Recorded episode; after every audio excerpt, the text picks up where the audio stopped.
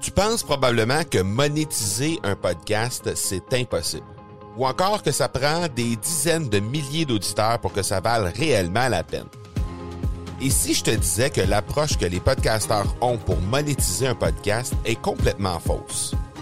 Et c'est aussi pourquoi seul le premier 1% des podcasts génèrent réellement des revenus. Mais qu'en est-il des plus petits? Des podcasteurs qui, comme toi et moi, n'ont pas des dizaines de milliers d'auditeurs pour attirer des gros annonceurs, mais qui ont une entreprise avec services ou produits à offrir. Comment ces podcasteurs peuvent-ils réellement générer des revenus avec leur podcast?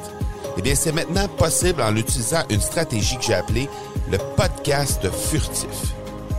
Cette nouvelle stratégie est inconnue encore de 99% des podcasteurs francophones à travers le monde, mais c'est la façon la plus efficace pour générer des ventes et des revenus à une vitesse éclair avec ton podcast, que tu aies déjà un podcast ou non.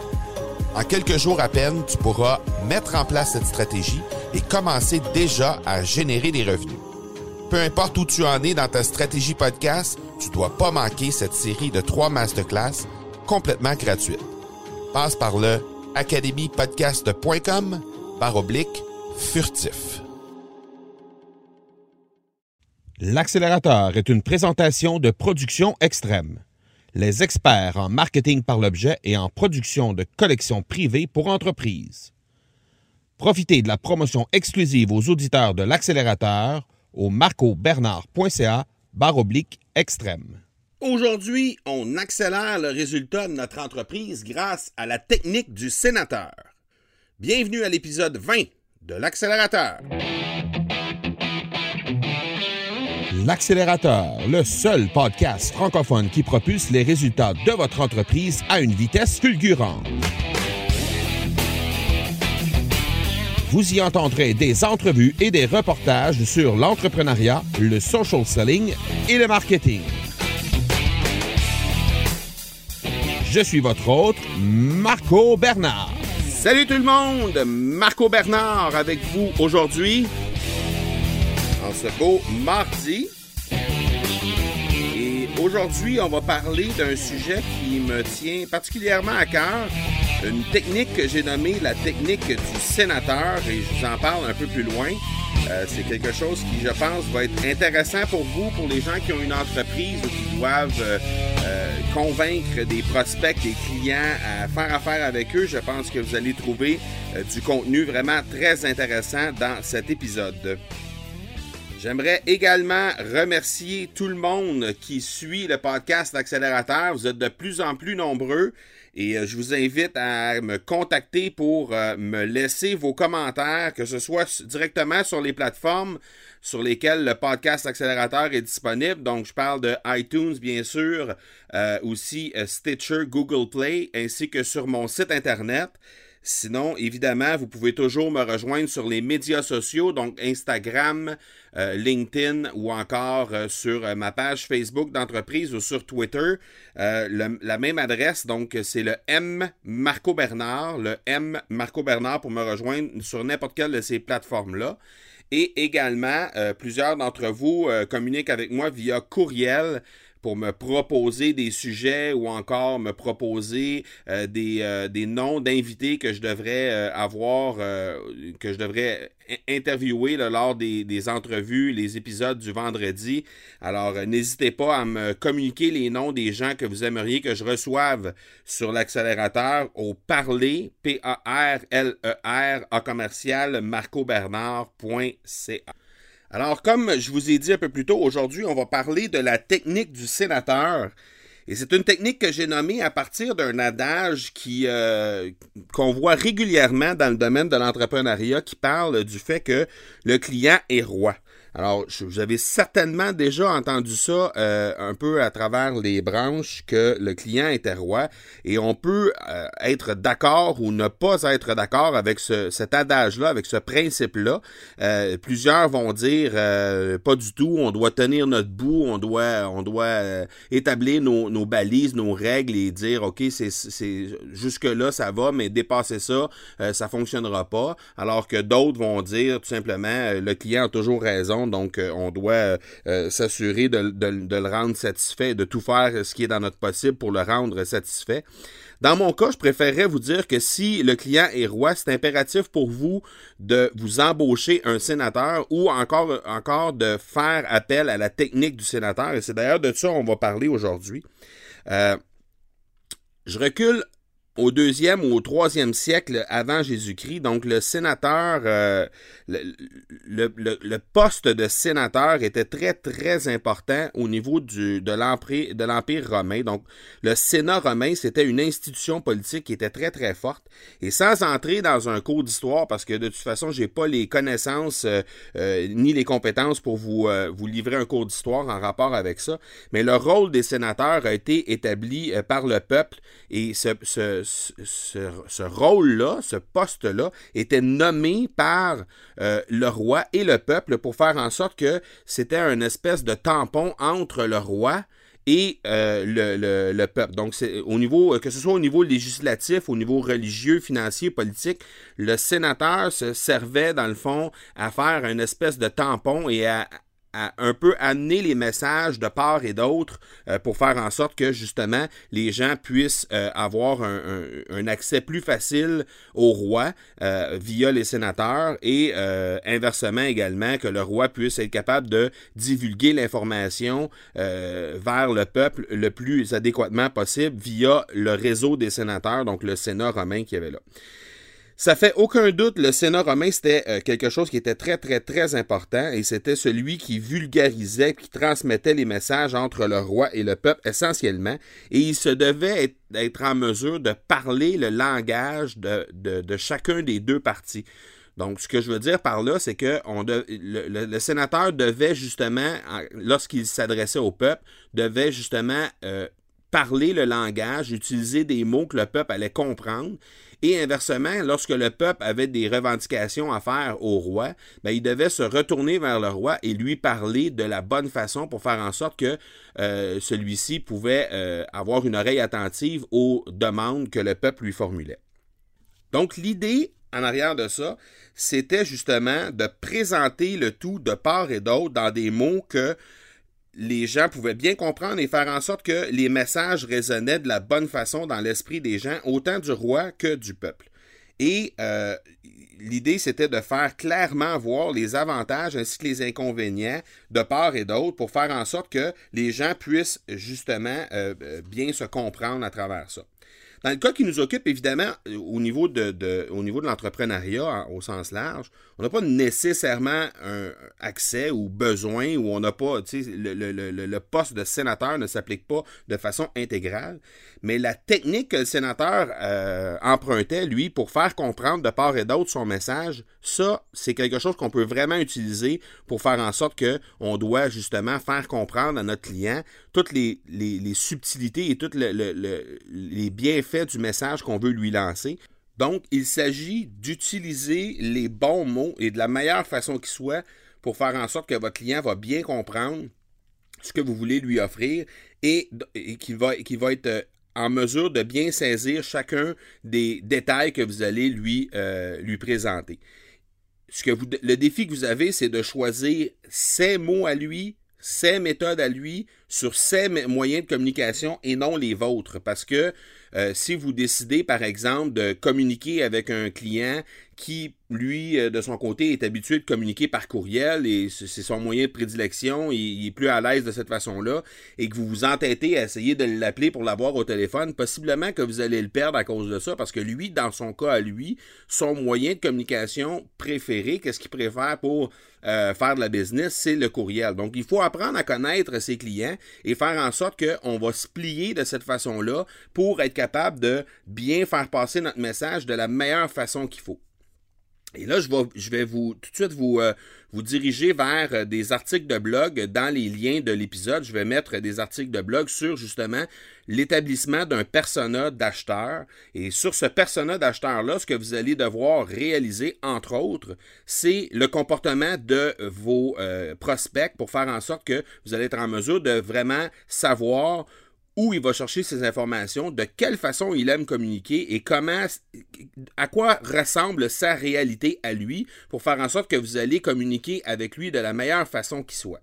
Et là, quand je parle de persona, évidemment, je ne parle pas d'un client en particulier, je parle d'un groupe de, de, prospects qui va, qui avoir des similarités au niveau euh, des particularités, par exemple, de, de communication ou euh, dans les méthodes qu'ils vont utiliser ou dans les mots qu'ils vont utiliser. Mais il reste que euh, de cette façon-là, vous allez être en mesure de uniformiser un peu le message tout en étant très, très précis dans votre façon de vous adresser à votre clientèle, à, vos prospects, pour faire en sorte que ces gens-là vont bien comprendre qu'est-ce que vous allez euh, vouloir leur communiquer.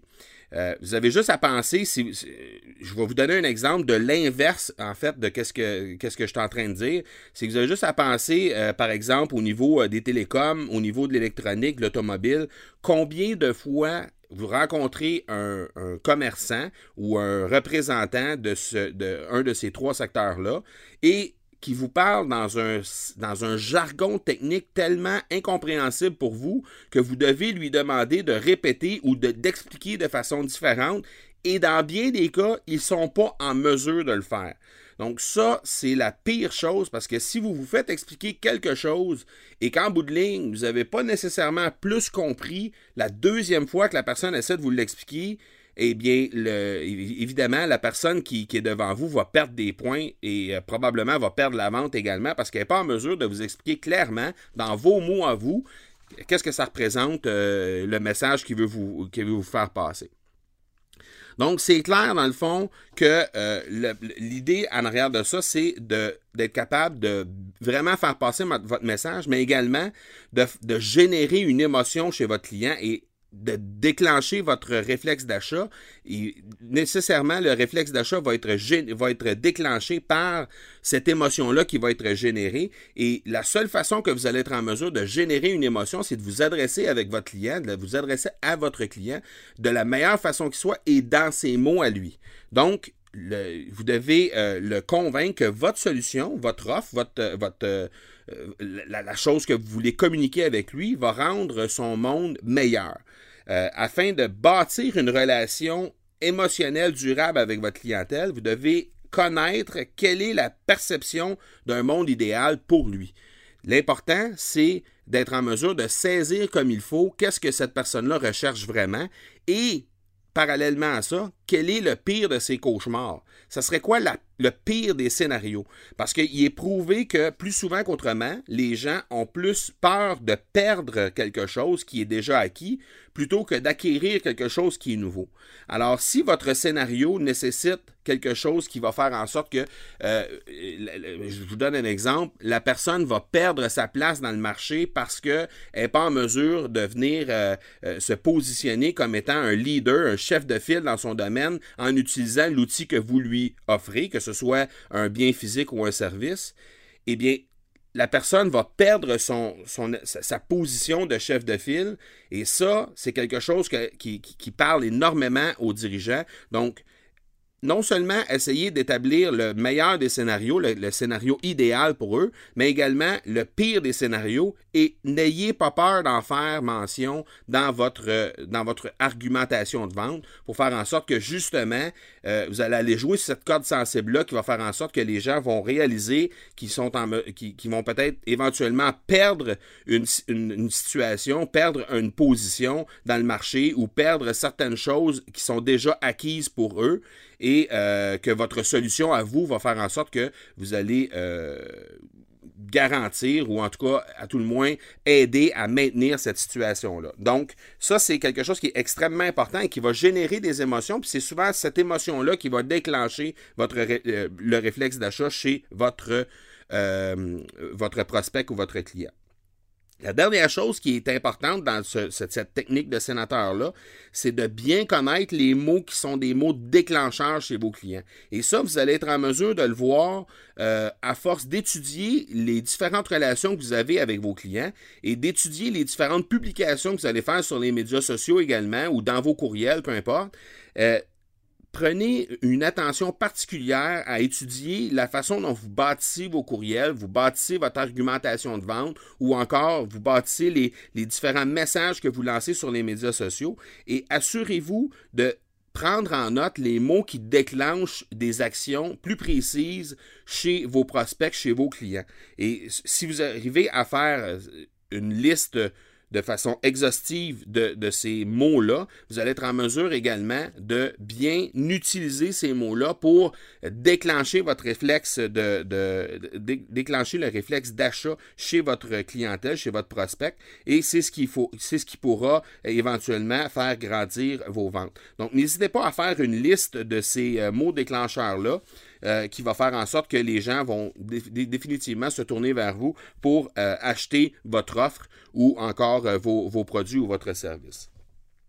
Donc, en bref, la technique du sénateur, c'est de bien comprendre le langage qu'utilisent vos clients pour faire en sorte que vous allez vraiment bien expliquer les choses et que les gens vont comprendre tous les bienfaits qui ont, euh, qui pourraient, dont ils pourraient bénéficier en utilisant votre offre, en utilisant vos services ou vos biens. Et euh, de cette façon-là, en utilisant les bons mots, vous allez être en mesure de déclencher ce réflexe d'achat-là de façon plus fréquente et de façon plus constante surtout euh, chez vos prospects et nécessairement ça va faire gonfler votre chiffre de vente de façon assez spectaculaire. Alors voilà qui termine l'épisode 20. Je me permets de vous faire une petite invitation euh, à vous rendre sur le marcobernard.ca barre lancement VIP. Donc c'est le marcobernard.ca barre oblique lancement L-A-N-C-E-M-E-N-T VIP V-I-P. Et je vais mettre évidemment cette adresse-là dans les notes de l'épisode. Euh, très prochainement, dans les prochaines semaines, il y aura un lancement d'une formation numérique sur 26 modules différents euh, qui va couvrir 26 sujets différents sur l'entrepreneuriat, qui va vous aider à propulser les résultats de votre entreprise. Et je vais lancer ça dans les prochaines semaines. J'ai ouvert une page, donc la page du lancement VIP, qui vous permet de faire, euh, de, figurer dans une liste VIP. Et cette liste VIP-là, ce que ça vous donne en gros, c'est euh, évidemment un tarif préférentiel pour le pré-lancement de cette formation-là. Ensuite, ça va vous donner l'opportunité d'avoir accès à des bonus exclusifs à tous les gens qui sont qui feront partie de cette liste VIP-là. Ces gens-là auront accès à ces bonus-là. Et Également, vous aurez accès à une opportunité d'affaires à l'intérieur même de cette formation-là qui fera en sorte que vous pourrez utiliser cette formation-là pour faire de l'argent directement à l'intérieur de votre entreprise. Alors, ça n'engage à rien. Vous avez simplement à vous rendre sur la page marcobernard.ca oblique lancement VIP. Vous allez recevoir au cours des prochaines semaines différentes informations au sujet de ce lancement-là. Et euh, au moment où le lancement euh, sera effectif, vous aurez à prendre la décision à ce moment-là si euh, ça vous intéresse ou non de faire partie de cette formation-là qui va donner, dans le fond, de l'information extrêmement pertinente sur 26 sujets différents. Ce, ce sera une formation qui va être sous forme numérique, 26 sujets différents, 26 modules différents, de au moins 90 minutes de vidéos sur euh, des sujets qui sont tout à fait pertinents pour l'entrepreneuriat et qui vont vous permettre de propulser les résultats de votre entreprise. Alors, c'est exclusif aux gens, euh, aux auditeurs de l'accélérateur. Alors, je vous laisse la page. Rendez-vous sur cette page pour vous y inscrire. Et déjà, vous allez commencer à recevoir de l'information, même si le lancement ne se fait que dans quelques semaines. Je vous rappelle, en terminant, les façons de me rejoindre. Donc, le M Marco Bernard sur Facebook, Twitter, LinkedIn ou Instagram, de même que par courriel au parler en commercial marcobernard.ca et n'hésitez pas à me communiquer les sujets que vous aimeriez que j'aborde ou encore les invités que vous aimeriez que je reçoive. Ça va me faire plaisir de répondre. Peu importe que ce soit sur les médias sociaux ou par courriel, je réponds à tout le monde qui prend le temps de m'écrire. Alors n'hésitez surtout pas. Alors voilà qui termine l'épisode 20 de l'accélérateur. Rendez-vous dans quelques jours pour l'épisode 21. D'ici là, soyez bons, soyez sages. Et je vous dis ciao!